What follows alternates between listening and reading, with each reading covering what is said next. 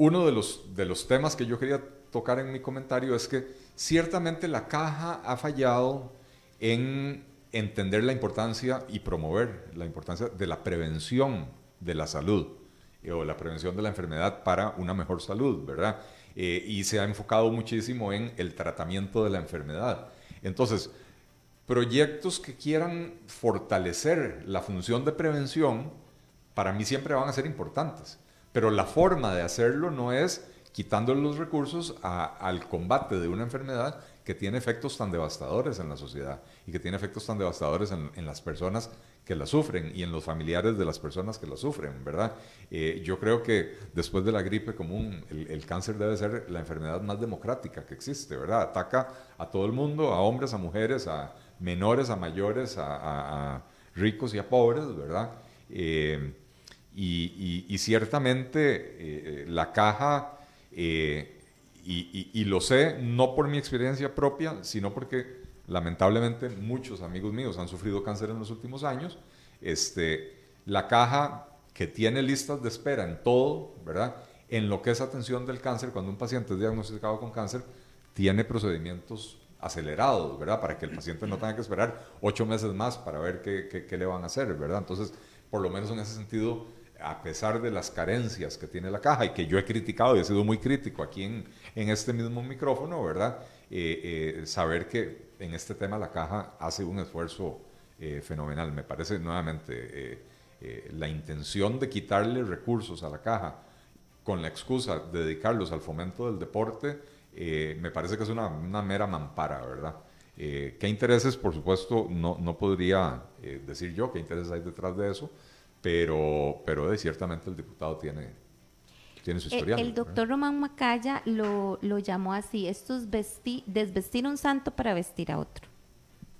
Y es exactamente lo, que, lo que está pasando. No, no, es que, vaya, yo, yo tengo que decir que, eh, eh, o sea, promover este tipo de, de leyes por parte de este doctor Luis Antonio Aiza, o sea, hay que tener, o sea, se oye mal, se oye mal, suena mal, huele mal, está jalada de los pelos, o sea, no tiene a, la vista comunicacional y a la vista simplemente desde afuera no tiene ningún lado que alguien pudiera decir positivo. Entonces el apoyarlo, el promoverlo y luego encima el aprobarlo, hay que tener hay que tener mucho valor definitivamente porque o sea te estás metiendo en, términos en términos ticos estás metiendo una tortota una torta muy muy difícil porque a quién se le ocurre bueno yo no sé digo simplemente en el sentido común y que alguien venga y me diga a mí desde cualquier capacidad mía como diputado como periodista como todo y qué te parece si le quitamos recursos al combate al cáncer para meterse al deporte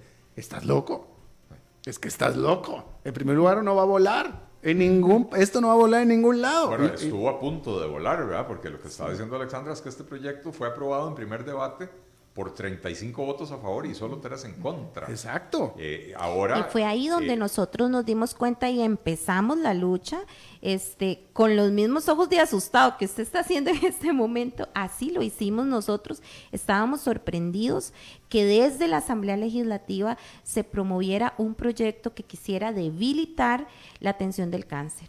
Pero, pero, pero el proyecto sigue, esto va. Sí, sigue, están ahorita, la Asamblea Legislativa está en, extraordinarias y a menos que el Poder Ejecutivo lo convoque, que mm, esperemos que no, ¿verdad? Este, se va a convocar para las ordinarias a partir del primero de septiembre. Así que esto también nos da un tiempo para eh, seguir nuestro cabildeo en la Asamblea Legislativa. Como le dije, nuestro trabajo es diputado por diputado, tocar la puerta. Agradecemos a los diputados que eh, nos han abierto las puertas. Hemos tenido muy buena retroalimentación de parte de ellos, más sin embargo solicitamos que ese compromiso se vea en ese voto, en ese segundo debate. Eh, primero de septiembre es el domingo o el lunes, ¿no? ya, sí, es, sí, tenemos como una semana. Y, Pero, pero entonces sigue vivo, esto, esto, esto tiene pies. Claro el proyecto sigue vivo y tiene alas. el, o sea, el, tema es que los proyectos de ley en Costa Rica eh, tienen que ser aprobados en dos debates. Eh, entonces, este ya recibió el voto del primer debate. Pasado ese voto del primer debate, fue enviado a consulta de constitucionalidad. La sala cuarta, y hoy es noticia porque la sala cuarta resolvió que sí es constitucional. Que, que, el proyecto es, no hay roces de constitucionalidad, es lo que dice la sala cuarta, cosa que creo que es correcta. Eh, eh, los diputados, ciertamente, una de sus potestades es decidir cómo asignar los recursos de que, se recaudan eh, con los impuestos, ¿verdad? Y entonces, estos recursos provienen de los impuestos a los cigarrillos y, y en la ley tienen destino específico. Lo que decía Alexandra, 60% va para la caja, creo que 20% va para IAFA y no, 10% para el IAFA, un 60% para la caja, este, un 20% para eh, el Ministerio de Salud y el ICODER también recibe creo que el 10%. El 10%. Y entonces lo que estarían haciendo los diputados es cambiar esa composición. En vez de 60 para la caja, 55 para la caja. Eh, y en vez, creo que a, IAFA es al otro al que le quitan. En vez del porcentaje de IAFA, eh, que es un... 5%. Es un 10, le quedaría un 5 para agregarle un 10% adicional a ICODER. Entonces, ciertamente yo no creo que, o sea, creo que la sala resolvió correctamente. Lo lamentable no es cómo resolvió la sala, sino que los diputados están a punto de aprobar este proyecto. Entonces, se aprobó en primer debate, se mandó a consulta de constitucionalidad, ya superó la consulta de constitucionalidad y ahora los diputados pueden votarlo en segundo debate.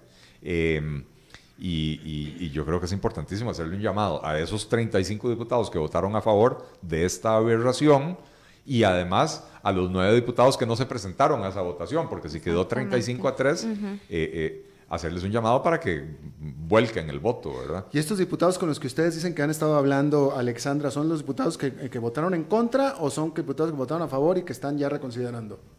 Que, que están reconsiderando. ¿Y te dijeron por qué votaron a favor? Se quedó muda, Alexandra. Pero, la cara lo dijo todo. Exacto. No, no, no. Muchos, muchos de ellos este, mm, eh, votaron, pero no tenían completamente la información eh, clara. Eso era lo que yo te quería preguntar. Y eso, eso fue un, llamado hacia nosotros. Envíenos eh, la información. Lo que yo tengo entendido es que la información se dio a los jefes de fracción, mas sin embargo no bajó a cada diputado. Y cuando pienso que estos son los, los momentos en los que estamos en las manos, o sea, las decisiones que se toman en este país deben de ser informadas. Con, temas tan importantes como estos. Yo nunca he sido diputado, pero supondría, supondría, no sé, a lo mejor estoy totalmente fuera de onda, pero supondría que si vas a hacer una votación, pues debes de saber qué es lo que estás votando, ¿no? Lamentablemente no es así. Y de hecho esta semana tuvimos otro ejemplo, ¿verdad? Eh, una diputada llegó y propuso un, proyecto de ley, texto sustitutivo al proyecto que quería regular la huelga, el derecho a huelga, y en el texto sustitutivo básicamente eh, deja las huelgas por la libre, sin ningún tipo de regulación, se permiten las huelgas en servicios esenciales, en servicios médicos, etc. Eh, y, tuvo el apoyo de 12 o 13, 12 diputados en total.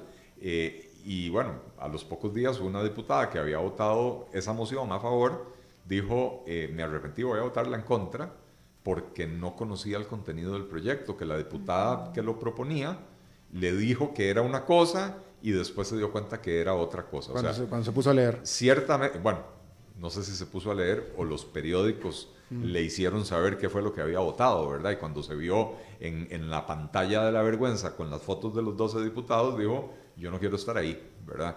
Pero, pero lo que quería decir con eso es, evidentemente hay una práctica entre los diputados de, no leer, este, decirle a David que no, no me voy a callar, este, que, que o sea, hay una práctica entre los diputados de no leer, de, confiar en la palabra del colega que le dice, este proyecto quiere hacer esto, esto y esto, apóyeme, y le ponen la firma de apoyo eh, sin haberlo leído. yo pregunto, pues, ¿para qué tienen seis asesores cada uno, cinco asesores?